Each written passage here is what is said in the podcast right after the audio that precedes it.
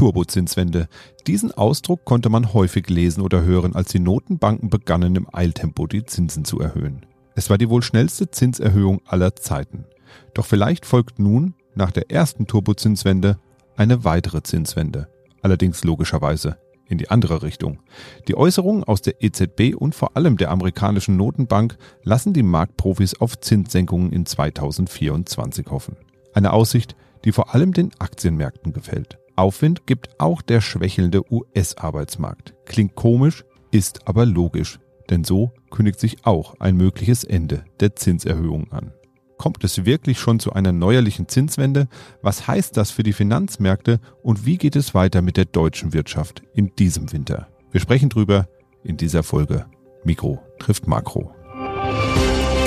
Mikro trifft Makro. Das Finanzmarktgespräch der DK Bank. Hallo und herzlich willkommen zur 83. Folge Mikro trifft Makro. Heute ist Donnerstag, der 9. November 2023 und bei mir ist der Chefvolkswirt der DK Bank, Dr. Ulrich Kater. Hallo und guten Morgen, Herr Kater. Hallo. Ja, die letzten anderthalb Jahre haben wir uns ja unter anderem immer mit dem Thema Zinswende beschäftigt. Das ging rasend schnell nach oben mit den Zinsen und hat uns beziehungsweise den Anlegerinnen und Anlegern zumindest eines beschert. Es gibt wieder Zinsen auf Tagesgelder und auch bei den Anleihen. Jetzt scheint dieser Zinserhöhungszyklus ja aber irgendwie so langsam vorbei zu sein. Das Ziel, die Inflation einzudämmen, ist noch nicht ganz gelungen, aber zumindest in Deutschland ist die Inflation deutlich rückläufig gewesen. Vielleicht bringen Sie uns hier mal auf den neuesten Stand bezüglich Zinsen und Inflation. Wie ist denn die Lage in Deutschland, Europa und der Welt? Wenn ich ein, ein Bild gießen würde, würde ich sagen, also die Weltwirtschaft ist einfach beschäftigt mit den Aufräumarbeiten nach extremen wirtschaftlichen Turbulenzen. Wir dürfen ja nicht vergessen, dass wir eine enorme weltweite Naturkatastrophe hinter uns haben. Das war die äh, Corona-Pandemie. Und die hat eben nicht nur gesundheitliche und gesellschaftliche Verwüstungen hinterlassen, sondern eben auch äh, ökonomische. Alles das, was uns heute so bewegt, also äh, Inflation, Zinsen auf einmal wieder da, waren lange Zeit weg, äh, Krise im Bausektor, das sind alles Spätfolgen von den Zerstörungen, die diese Pandemie in der Makroökonomie angerichtet hat. Man muss sich das als eine Kettenreaktion vorstellen auf die Ausbruch der Pandemie und eben dann die darauf folgenden politischen Antworten. Und diese Kettenreaktion, die hält einfach immer noch an. Wenn man sich das nochmal von vorne ansieht, dann geht es etwa folgendermaßen. Also wir haben weltweitlichen Gesundheitsnotstand 2020, 2021 gehabt. Die Wirtschaft der Welt ist geschlossen in Lockdown gegangen. Damit nicht alles zusammenbricht, kommen die Staaten zu Hilfe und pumpen Hunderte, ja nicht Hunderte, Tausende von Milliarden von Euro und Dollar in die Wirtschaft. Die Empfänger sind direkt die Menschen, die ihren Arbeitsplatz verlieren oder die Unternehmen, die sonst pleite gegangen wären. Ähm, das Ganze war erfolgreich, die Wirtschaft äh, bleibt stabil, aber es hat eben enorme Nebeneffekte. Diese Staatshilfen sind üppig dimensioniert gewesen, sonst wirken sie nicht. Und die Leute haben gekauft. Und zwar Konsumgüter und zwar zu viel. Die Fabriken der Welt sind überfordert gewesen. Produktionsketten in der Corona-Lockdown-Zeit haben ja auch gelitten. So, und die Folge ist Inflation gewesen. Das war dann im letzten Jahr, schon im vorletzten Jahr. Kommt dann noch der Überfall Russlands auf die Ukraine dazu. Dann gehen die Rohstoffpreise durch die Decke und dann ist der Inflationstsunami perfekt. So, das hat jetzt in die roten Notenbanken auf den Plan gerufen. Zinsen wurden abrupt erhöht um eben diese Inflation zu stoppen. Und das wiederum hat auch schwerwiegende Konsequenzen, und zwar für die ganze Wirtschaft. Und da stecken wir mittendrin. Äh, Rezession, äh, Einbruch ganzer Wirtschaftsbereich, ich habe es gesagt, wie der Bausektor etwa, rückläufige Immobilienpreise, das ist ein Thema auch noch fürs nächste Jahr, ähm, letztes Jahr Inflationspanik in der Bevölkerung bis hin zu auch Vertrauensverlusten in die Politik. Ich habe jetzt gelesen, dass äh, Donald Trump deswegen in äh, vielen amerikanischen Bundesländern vorne liegt, weil die Leute ihm mehr Wirtschaftskompetenz zutrauen. Da frage ich mich, bei einem Wachstum von zweieinhalb Prozent und einer Arbeitslosenquote von nur 3,8, was will man da noch mehr Wirtschaftskompetenz haben? Aber die Antwort ist eben die Inflation. Auch in Amerika ist die Inflation bei den Leuten natürlich negativ angekommen. Man sieht also, wie alles aufeinander aufbaut und man spürt, dass das alles erst wieder neu sortiert werden muss. Das braucht vor allen Dingen Zeit. Mehrere Jahre dauert sowas und wenn ich mal sagen sollte, wo stehen wir jetzt? Na, wir sind vielleicht mit der Hälfte dieser Anpassungen gerade durch. Das hieß ja aber, wir haben quasi Bergfest dann. Also dann wird's jetzt besser, ne? Also von nun an geht's bergab im positiven Sinne. Man muss nicht mehr so viel strampeln, aber man kann sich natürlich fragen, wie geht's denn jetzt weiter? Geht's denn wirklich leichter? Die schlimmsten Anpassungen finden in der ersten Phase dieser Anpassungszeit statt. Die Pendelschwingungen werden schon geringer werden. Also wie gesagt, das Ganze muss sich ja normalisieren. Diese, diese Pendel der Marktwirtschaft sind in Bewegung geraten und die müssen jetzt aus, ausschwingen. Das heißt also, die Inflation muss zurückgehen, tut sie ja auch. Zinsen sinken dann auch wieder. Thema fürs nächste Jahr. Allerdings eben nicht, nicht unter zwei Prozent. Dann Staatshaushalte werden repariert. Das ist frommes Wunschdenken. Da sieht man dann schon, wo die Normalisierung dann äh, ihre Haken hat, äh, beziehungsweise nicht stattfindet. Notenbanken schmelzen ihre Bilanzen ab. Auch ein Kennzeichen aus dieser Zeit. Das ist unterwegs. Und dann beginnt irgendwann ein neuer Wirtschaftsaufschwung mit neuen Themen und dann sind diese alten Dinge dann auch langsam wirklich Dinge fürs Geschichtsbuch, dann liegen sie vier, fünf Jahre hinter einem und dann kann man sich wirklich wieder mit, mit, mit neuen Sachen beschäftigen. Aber man sieht eben, da ist eben einiges abzuarbeiten und das kostet eben Zeit, wie gesagt, äh, eine ganze, eine ganze Reihe von Jahren. Aber ich würde es schon so, so formulieren, dass der spürbarste Teil dieser Normalisierung eben jetzt gerade stattfindet. Nur Erstens weiß niemand, auch in den Finanzmärkten nicht, ob sich dieses Normalisierungsdrehbuch dann wirklich so abspielt. Und zweitens ist ja die Frage, rauscht in diese Normalisierungszeit dann gleich der nächste Megaschock rein? Wir haben jetzt in den letzten 15 Jahren dicke geopolitische und ähm, auch ökonomische Themen gehabt. Es ging los mit der Finanzmarktkrise, äh, Eurokrise, Pandemie und so weiter, Krieg. Da ist natürlich keiner vorgefeit, dass in den nächsten Jahren dann wieder Steine ins Wasser fallen, die neue Wellen schlagen. Damit muss man eben immer umgehen. Und das ist natürlich ein Klima von Unsicherheit, die an den Finanzmärkten durchaus kräftige Bewegungen hervorrufen. Das haben wir in diesem Jahr hau hauptsächlich bei den Anleihekursen gesehen. Die Aktienmärkte waren relativ stabil. Die hatten ihre große Schwankung da im letzten Jahr wegen des geopolitischen Themas Energiekrise in, in Europa, wegen Konjunkturängste, da ging es nach unten. Die haben sich in diesem Jahr wieder erholt. Da war keine große Bewegung drin äh, jetzt in diesem Jahr, aber die Anleihemärkte haben eben diese Schwankungs- äh, und diese Unsicherheit äh, deutlich abgebildet. Ja, die Inflationsrate, die ist ja tatsächlich ziemlich zurückgekommen. In Deutschland 3,8 Prozent sind es da jetzt. Aber nur weil die Inflationsrate gesunken ist, heißt das ja nicht, dass die Preise auch wieder rückläufig sind. Vielleicht hat man das bei so schwankenden Märkten wie Öl oder der Strompreis für Großabnehmer, der schwankt natürlich auch jetzt und das verändert sich auch. Aber für den Endverbraucher und die Endverbraucherin werden die Schnitzel oder die Tomaten im Supermarkt oder die Butter ja auch nicht billiger. Die, die Preise sind ja weiterhin hoch und die werden ja wahrscheinlich auch so schnell nicht zurückkommen, oder? Nein, die Preise werden in der Breite nicht wieder auf das Niveau von vor Corona sinken. Sie haben schon richtig gesagt, es gibt einige Preise, die eben auch im Normalbetrieb äh, stark schwanken, auch mal nach unten gehen. Nahrungsmittel, Saison, Nahrungsmittel insbesondere oder Energiepreise. Aber in der Breite passiert das nicht. Der Ausgleich für den Kaufkraftverlust durch die Inflation, der muss über die Lohnseite stattfinden. Und genau das passiert ja auch gerade. Wir äh, haben hohe Lohnabschlüsse gesehen. Wir sehen weiterhin äh, sehr, sehr harte Verhandlungen mit, mit extrem hohen Forderungen der Arbeitnehmerseite. Und das dient am Ende dazu, dass die Löhne wieder steigen. Ja, über, in der Übergangszeit ist das schwierig. Im letzten Jahr beispielsweise mussten ja noch ähm, insbesondere einkommensschwächere Haushalte auf den einen oder anderen Euro zugreifen, der da in der Corona-Zeit dann auch auf dem Konto äh, liegen geblieben äh, war. Das wird in diesem Jahr schon wieder kaum notwendig sein, im nächsten noch weniger, weil eben die, die Einkommen kräftig steigen. Wir rechnen damit, dass die Reallöhne äh, im kommenden Jahr wieder dann dort ankommen, wo sie vor Corona gewesen sind.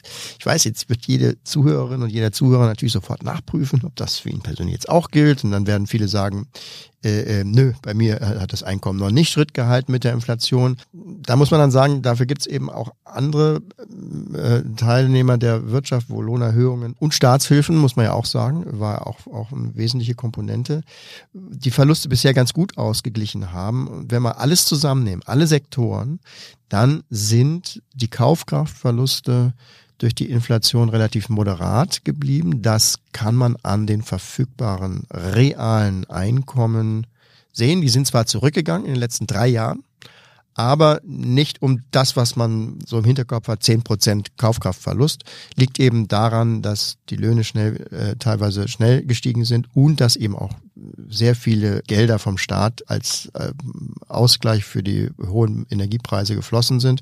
Wir haben ja auch nochmal vier Prozent des Bruttoinlandsprodukts in die Hand genommen, um die Energiepreiskrise aus dem letzten Jahr zu stabilisieren dass jetzt die eine oder andere Branche oder, oder der Unternehmen ein bisschen länger braucht mit der Lohnangleichung, gibt's auch, kann auch sein. Aber wie gesagt, dafür gibt's wieder andere Bereiche, die, ähm, wo die Reallöhne schon, sogar jetzt schon kräftig wieder gestiegen sind.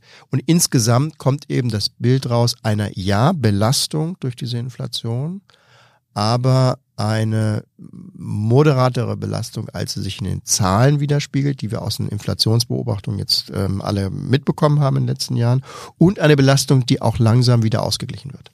Sie haben jetzt ein paar Mal das Wort Reallöhne gesagt, eben in Ihrer Antwort. Vielleicht müssen wir nochmal aufklären, was ist denn der Reallohn und gibt es auch dann noch einen anderen Lohn, also einen Surreallohn oder ein, was gibt's da noch? Ja, es gibt äh, surreale Löhne und Illusionen äh, an den äh, Finanzmärkten und im Thema Geld. Äh, Gerade die Geldillusion äh, ist was, was man sehr schnell beigebracht bekommt, wenn man sich eben äh, tiefer mit den Dingen beschäftigt. Die meisten Menschen äh, schauen im täglichen Leben natürlich auf die Beträge, mit denen sie umgehen. Den Betrag, den ich fürs Pfund Butter bezahle, den Betrag, den ich in der Lohntüte habe, den Betrag, den ich an Zinsen äh, bekomme als, als Zinssatz, was für die wirtschaftliche Betrachtung natürlich aber wesentlich ist, ist, welchen Gegenwert kann ich für einen Betrag in der realen Welt, und dann sind wir dann bei den realen Themen, erhalten. Es nützt mir also nichts, wenn ich eine Lohnerhöhung bekomme von äh, 5%, wenn eben die Inflation bei 7 liegt. Dann kann ich mir 2% weniger erlauben. Und diese 2% bezeichnet der Ökonom als reale Lohnentwicklung. Das heißt also in dem Beispiel jetzt, es kann sein, dass trotz einer schönen Lohnerhöhung von 5% der Reallohn genau in diesem Jahr um 2% sinkt, weil eben die Inflation schneller war. Das heißt, man muss überall die Inflation von diesen nominalen Beträgen, die man sieht, ob das die Zinsen sind oder eben auch die Lohnsteigerungen sind, abziehen und dann kommt man zu dem realen Bild und das bezeichnen die Ökonomen eben immer mit diesem Wort real.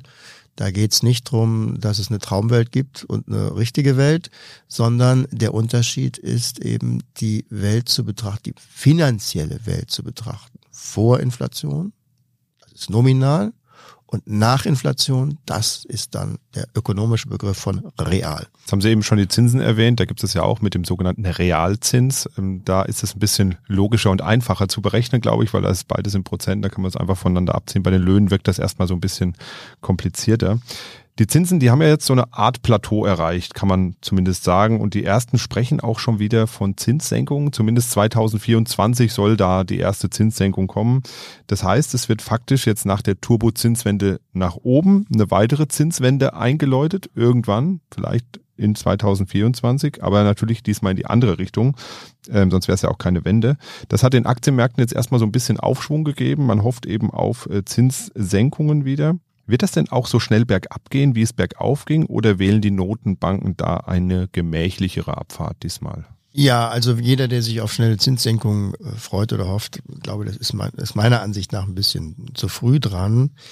Und da haben sich ja in diesem Jahr viele Marktteilnehmer, äh, eigentlich die überwiegende ähm, Mehrzahl, äh, ähm, viele Illusionen gemacht. Äh, das ursprüngliche Drehbuch der Finanzmärkte für dieses Jahr war ja, war ja folgendermaßen. Also zuerst gibt es eine geldpolitische Vollbremsung durch extrem hoch steigenden Zinsen. Das war im ersten Jahreshälfte 2023, also des laufenden Jahres. Äh, dann kommt eine weltweite Rezession in der zweiten Jahreshälfte 2023. Ein, mit, mit volle Programm, mit Aktiencrash, mit ansteigender Arbeitslosigkeit äh, und mit rückläufigem Bruttoinlandsprodukt weltweit. Das hat vor allen Dingen dann erstmal den positiven Effekt, dass das Inflationsfeuer dann gelöscht wird. Und dann kann man gleich zu Beginn 2024 ähm, von, der, von, der, von den Notenbanken her die Zinsen senken, muss das sogar tun, um eben diese weltweite Rezession zu bekämpfen. Und dann kommt im Laufe von 24, 25 der neue Aufschwung, Erholung an den Aktienmärkten, neue Höchststände. So, das war das Drehbuch, was die Märkte für dieses Jahr eigentlich erwartet haben. So ist es aber nicht gekommen, denn die, die Wirtschaft ist ja standhaft geblieben. Es gab ja gar keine weltweite Rezession. Die, die Aktienmärkte brauchten gar nicht crashen, weil eben die Wirtschaft gehalten hat. Und die Inflation ist trotzdem zurückgegangen, äh, relativ schnell, relativ deutlich. Allerdings muss man sagen, es ist nur der Energieanteil, der Inflation, der zurückgegangen ist. Der Sockel, der Inflationssockel von zwei bis vier Prozent, der ist immer noch erhalten und der muss immer noch eingerissen werden und dafür bedarf es eben längerer Einwirkzeit von diesen hohen Zinsen und das ist jetzt das, was der Markt lernen musste. Und das hat er jetzt auch in den letzten Monaten dann kapiert. Deswegen sind eben die längerfristigen Zinsen etwas angestiegen. Und jetzt müssen wir mal schauen, wie das im nächsten Jahr sich, sich dann ausspielt. Also müssen wir schauen, wie stabil die Konjunktur im kommenden Jahr noch ist. Wir glauben schon, dass es ähm, schon Spielraum gibt für Zinssenkungen, weil die sind eben relativen Vergleich oder in ihrer Wirkung schon sehr restriktiv zurzeit. Und äh, da kann man wahrscheinlich etwas nachlassen, aber das ist frühestens ein Thema für die zweite Jahreshälfte. Und allzu viel ist unserer Meinung nach da nicht drin. Ist ja auch so eine Angst gewesen, dass die schnelle Zinserhöhung, die jetzt durchgeführt wurde, die Wirtschaft abwirkt. In den USA ist es aber, wir hatten es eben schon mal, scheinbar kein Problem. Dort läuft die Wirtschaft eigentlich ganz gut und die schwächelnden Daten des Arbeitsmarktes haben doch tatsächlich zu Freude an den Aktienmärkten geführt. Das klingt erstmal so ein bisschen widersinnig, ist aber scheinbar irgendwie logisch. Ja, das ist eben die Überraschung dieses Jahres gewesen. US, die US-Wirtschaft mit knapp zwei Prozent Wirtschaftswachstum, das ist eigentlich eine ganz normale Zahl. Also da würde man nicht vermuten, dass diese Turbulenzen in der Luft sind, wie wir das hier gegenwärtig haben. Aber äh, im Augenblick, gerade die letzten Daten, zeigen sich äh, so ein paar Risse in dieser bombenfesten US-Konjunktur. Also das derzeitige Wachstumstempo wird, wird nicht zu halten sein. Die, die Zinsen greifen dort auch den Bausektor immer stärker an. Ähm, da bei den Investitionen sehen wir auch zu schwaches äh, Geschehen. Äh, der Konsument in Amerika hat zwar noch auch Gelder aus der Corona-Zeit, aber es wird auch mal weniger. Also es wird langsamer werden. Hier in Europa, äh, ob sich das hier ausreichend erholt, ist, auch noch nicht gesagt. Wenn man sich die jüngsten Zahlen anschaut, gerade aus Deutschland, ist desaströse Entwicklung, geht es eigentlich eher stärker nach unten. Also es ist, um das zusammenzufassen, sehr gut möglich, dass die Wirtschaft im nächsten Jahr eher auch äh, ein bisschen unterkühlt bleibt. Und wie gesagt, das bietet der, der Noten, den Notenbanken schon die Gelegenheit, den Einschnürungsgrad, den Restriktionsgrad ihrer Geldpolitik ein bisschen zurückzunehmen. Aber das ist jetzt auf keinen Fall das, was sich einige an den Finanzmärkten erhofft haben, dass wir bald wieder bei Nullzinsen sind. Das wird nicht passieren. Ja, Sie haben es eben schon gesagt, in Deutschland, da sieht es ein bisschen mau aus, wenn man sich die wirtschaftliche Entwicklung anguckt. Und ich habe wieder einen sehr schönen ähm, Ausdruck gelesen. Man rechne mit einer technischen Winterrezession. Das klingt ja schon fast ein bisschen idyllisch, ist es natürlich aber nicht. Und ich habe mich gefragt, ist nicht der Winter eigentlich, also das letzte Quartal des Jahres, eigentlich gerade die Jahreszeit, wo durch Weihnachten und verstärkten Konsum eigentlich so eine, ja, so ein bisschen was wieder aufgefangen werden kann? Oder sitzt der Geldbeutel der Deutschen tatsächlich da irgendwie nicht locker genug? Äh, Weihnachtszeit, Konsumzeit ja, aber gerade am Weihnachtsgeschäft kann man immer schön ablesen, wie es äh, konjunkturell so steht. Und die Konjunktur ist eben schwach, gerade die Konsumnachfrage.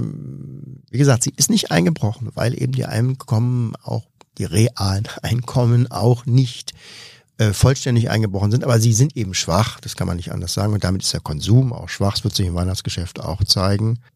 Wir haben in, in Deutschland ja in der Tat eine neue Situation Wir reden auch darüber, dass sich die wirtschaftlichen Leitplanken für Deutschland verändern, aber wir sind gerade am Anfang dieser Beobachtung und der, dieser Erkenntnis.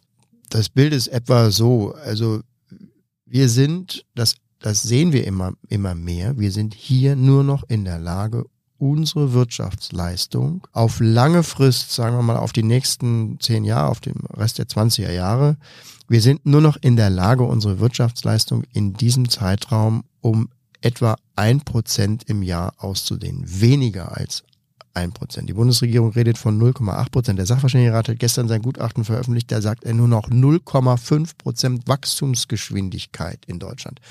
Muss ich das vor Augen führen? Das waren 2015 war das noch 1,5 Prozent. Normales Wachstumstempo, also Reiseflughöhe sozusagen, die ist bedeutend gesunken. Dazu passt eben auch, dass IFO gestern jetzt auch nochmal auf die sinkende Anzahl von Arbeitsstunden in Deutschland jetzt schon hingewiesen hat. Gibt zwar immer mehr, mehr Menschen in Deutschland, ja, die arbeiten auch zum, zum großen Teil, aber die Zunahme der Teilzeit insbesondere führt dazu, dass alle zusammen immer weniger arbeiten in Deutschland. Und es bleibt eben nicht, nicht, nicht ohne Konsequenz auch für den, für den Wohlstand. Dessen muss man sich bewusst sein. Ich denke, die Erfahrung hier wegen, wegen Personalmangel heute geschlossen, äh, hat wohl schon jeder jetzt mal gemacht und das wird zunehmen, dass man vor solchen geschlossenen Türen steht. Und ein durchschnittliches Wachstum, selbst von 0,8 Prozent im Jahr, das bedeutet halt im Quartal wenn man das runterrechnet, nur noch Zuwächse von 0,2 Prozent im Vergleich zum Vorquartal. Und dann muss man sich eben nicht wundern, dass wenn die Konjunktur ein bisschen schwächer ist, wie das zurzeit eben der Fall ist, dass man dann auch schnell in die roten Zahlen rutscht. Das heißt also, dass gemeldet wird, in dem Quartal haben wir weniger gemacht als im Quartal davor. Und wenn das zweimal hintereinander passiert, dann ist man eine Rezession. Das ist die Definition für eine technische Rezession.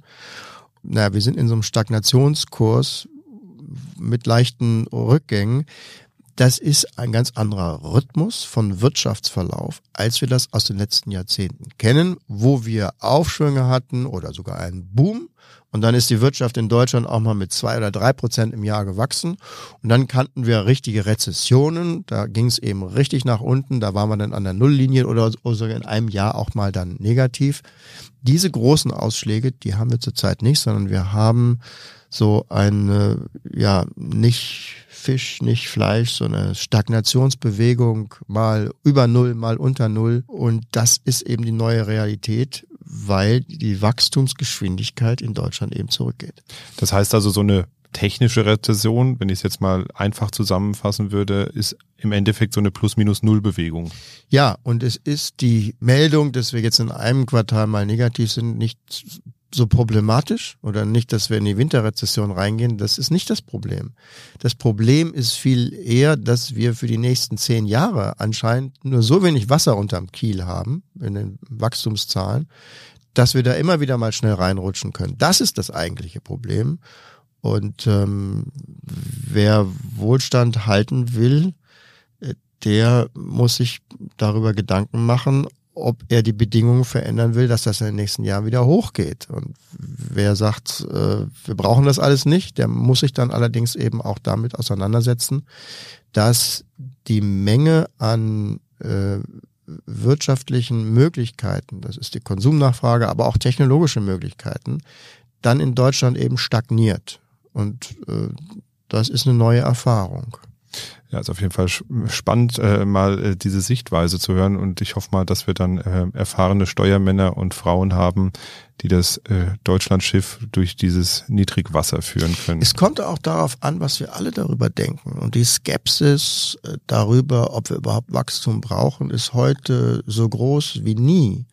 Wir kennen viele Gründe dafür das geht los von der Gewöhnung an Wohlstand und, äh, und Wachstum aus der Vergangenheit und natürlich auch über die negativen Konsequenzen all dessen. Aber man muss sich vor Augen halten, dass man eigentlich die positiven Entwicklungen von Wirtschaftswachstum in den Vergangenheiten in der Vergangenheit dann doch immer sehr gerne bereit war einzucashen. Das heißt also auch den technologischen Fortschritt, der sich ja nur dadurch ergibt, dass äh, die Teilnehmer an der Wirtschaft sehr leistungsbereit sind und immer dafür stehen, auch was Neues auszuprobieren, neue Firmen zu gründen, neue Produkte zu entwickeln, neuen Technologien anzuwenden. Daran haben wir uns gewöhnt, aber wenn sich diese Zahlen so fortsetzen, dann wird sich das eben in der Zukunft äh, anders gestalten. Das ist auf jeden Fall ein spannendes Thema. Wie viel Wachstum brauchen wir wirklich? So, das ist ja fast so ein wirtschaftsethisches Thema, was man dann da anschneidet. Unbedingt, unbedingt. Also, das ist auch nichts, was Ökonomen vorschreiben können. Die können nur sagen, was passiert, wenn sich die Gesellschaft an bestimmten Weichenstellungen für die eine oder für die andere Richtung entscheidet. Spannendes Thema. Sollten wir vielleicht dann doch mal im Hinterkopf behalten. Vielleicht machen wir da auch nochmal was zu. Was wir bislang noch gar nicht besprochen haben in dieser Folge, ist das ganze Thema Geopolitik. Da hat sich ja eigentlich, mh, also geopolitisch gar nicht so viel verändert. Also wir haben weiterhin den Krieg in der Ukraine, wir haben den kriegerischen Konflikt in Nahost jetzt, der dazugekommen ist. Ähm, ist es an den Finanzmärkten kein Thema mehr? Hat sich das da beruhigt oder ist, schwingt das mehr so äh, subkutan quasi mit? Na, die Risikolandkarte jetzt gerade im Nahen Osten ist abgesteckt und das äh, sieht so aus, ist, äh, nur, nur ganz klar bei einer Eskalation der Krise Richtung Iran oder Saudi-Arabien würde der Ölmarkt reagieren, dann würden die Finanzmärkte weltweit reagieren. Das wird sicherlich natürlich aufmerksam beobachtet, aber die Wahrscheinlichkeit dafür wird als relativ gering angesehen. Internationale Politik bleibt natürlich ein Dauerthema. Ich denke da vor allen Dingen dann erstmal Richtung Präsidentschaftswahl USA. Aber für mich bleibt es auch dabei. Also solange eben nicht konkret die internationalen Wirtschaftskreisläufe durch, durch Politikentscheidungen oder Krieg äh, abrupt unterbrochen werden oder da eine hohe Wahrscheinlichkeit für gesehen wird, solange sind eben die unmittelbaren Reaktionen in der Wirtschaft und dann an den Finanzmärkten auf solche politischen Meldungen sehr kurzlebig. Da gibt es dann kurzfristige Ausschläge, äh, so Reflexe, aber solange nicht tatsächlich eine fundamentale Unterbrechung von Lieferketten eben daraus resultiert, sind diese Reaktionen dann auch schnell wieder vorbei. Und die gravierenden Verschiebungen in der Geopolitik, die wir ja erleben, die werden auch Auswirkungen haben, ökonomischerseits. Aber diese Auswirkungen, die sind eher langfristig, die sind schleichend. Die Veränderung der Weltwirtschaft findet ja gerade schon statt, die Deglobalisierung. Das darf man aber auch nicht übertrieben sehen. Äh, wir sehen eben nicht, dass äh, die Weltwirtschaft Zäune aufbaut, wo nichts mehr drüber geht, sondern wir sehen sehr, sehr subtile Strategien und sich da ein Bild zu machen, das wird auch die Aufgabe der nächsten Jahre sein, wie sich die Weltwirtschaft entwickelt und ob es tatsächlich und welche Auswirkungen es auf die Inflation hat, auf die Verfügbarkeit von Gütern hat, auf die Sicherheit der Versorgung hat. Das wird sich erst in den nächsten Jahren rausschälen, aber wir sind in einem Prozess drin, wo die Weltwirtschaft sich verändert. Ja, und sonst, Herr Carter, was gibt's sonst auf Ihrem Schreibtisch an Informationen, an Erkenntnissen, die vielleicht bemerkenswert, interessant oder vielleicht sogar erschreckend sind? Ja, erschreckend. Naja, in, in vielleicht in eine andere Richtung. Ähm, also wir haben die Woche jetzt äh, unseren Kapitalmarktausblick, die Pressekonferenz äh, gegeben. Und bei der Vorbereitung ist uns dann in der Diskussion auch nochmal aufgefallen, wie, und wir sind erschreckt gewesen darüber, wie günstig doch der deutsche Aktienmarkt zurzeit gepreist ist. Also wir sind äh, schon in Europa bei einem KGV, äh, beim Eurostox von langfristig ist 13 äh, ein vernünftiger Wert. Wir sind jetzt bei 11. Beim DAX äh, ebenfalls so ein langfristiger Wert von, von äh, knapp 13. Sind wir bei 10 beim KGV. Und ähm, nicht nur beim Kurs-Gewinn-Verhältnis, sondern auch beim Preis-Buchwert-Verhältnis sieht man das. Der, der DAX wird derzeit gerade mal mit seinem 1,2-fachen bewertet vom, vom Buchwert. Und das ist, also erstmal, wenn man es vergleicht mit anderen Ländern, aber auch ähm, im historischen Vergleich in, in, in Deutschland ein sehr, sehr niedriges Niveau.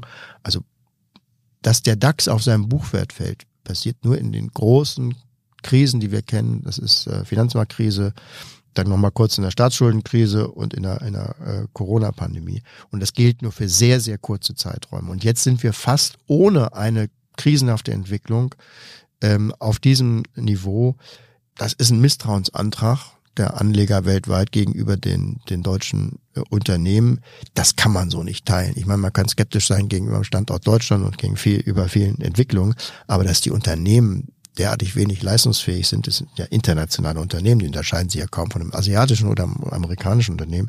Das ist eben nicht, nicht nachvollziehbar. Äh, Klar, wenn jetzt nochmal äh, Geopolitik nochmal richtig zuschlagen sollte und kurzfristig dann Reaktionen an den Märkten passieren sollte, können die Kurse nochmal noch mal runtergehen. Der Buchwert liegt jetzt zurzeit äh, beim DAX bei etwa 11.800 Punkten. Das wäre also die untere Aufschlaggrenze.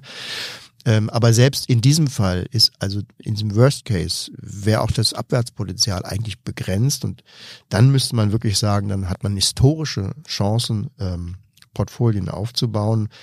Wir sehen das in unserem Hauptszenario nicht, sondern wir ähm, erwarten, dass wir eher zurückkehren zu einem langfristigen Durchschnitt. Das ist das 1,5-fache beim, beim Buchwert. Das liegt etwa bei 17.700 DAX-Punkten jetzt. Wenn wir uns eben den DAX jetzt ansehen, das ist ein absolutes werthaltiges Investment. Sieht man übrigens auch an der Dividendenrendite. Wir sind auf historisch hohen 4,8 Prozent.